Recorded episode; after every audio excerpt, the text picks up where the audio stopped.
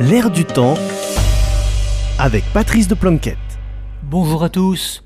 Dans quelques heures, nous saurons comment Emmanuel Macron va tenter de débloquer son quinquennat.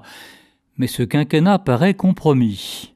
À l'Assemblée nationale, depuis l'an dernier, l'Élysée n'avait qu'une petite majorité relative. Aujourd'hui, même ce groupe de députés inconditionnels est en proie au doute et s'interroge sur son avenir. Et c'est la rançon du système constitutionnel qui interdit au président français de se faire réélire plus d'une fois. Leur second mandat fait d'eux des rois faibles. Leur autorité diminue dans le pays.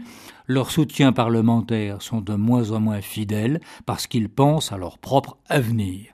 Et quand le président réélu tente de réaliser au cours du second mandat une grande réforme qu'il n'a pas pu faire pendant le premier mandat, c'est une tentative paradoxale, puisqu'elle nécessiterait plus d'autorité, alors que justement un président réélu en a moins. Et cette contradiction, Macron a voulu la compenser à coup de 49-3. C'était constitutionnel, mais pas très psychologue. Si l'on veut toucher aux retraites futures des gens, il faudrait au moins laisser les représentants du peuple en débattre. Alors vous me direz, si les députés n'ont pas pu en débattre, c'est aussi parce qu'une partie d'entre eux ont empêché le débat. Oui, oui, et ça aussi c'est un paradoxe. Alors que le groupe patronné par Jean-Luc Mélenchon brandit l'étendard des droits du Parlement, il empêche le Parlement d'exercer ses droits. Mélenchon veut abattre la Constitution de 58 et instaurer sa sixième République.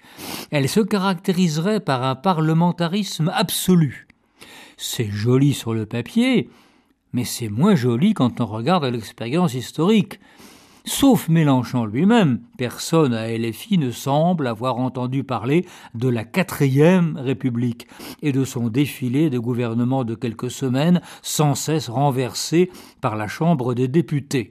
Mais Mélenchon, avec sa culture politique et ses 72 ans, il est né sept ans avant la fin de la quatrième République, ne peut pas ignorer la nocivité du parlementarisme sans contrepoids, quand il réclame quand même l'abolition de la Ve République et de sa fonction présidentielle qui fait du chef de l'État l'arbitre au-dessus des partis, quand il réclame une réforme du mode de scrutin qui transformerait l'Assemblée en magasin des communautarismes, il sait que cette bascule abaisserait encore plus l'État déjà bien amoindri par vingt ans d'idéologie ultralibérale. Alors, une réforme des institutions, oui, sans doute, mais pas dans cette direction-là. À la semaine prochaine.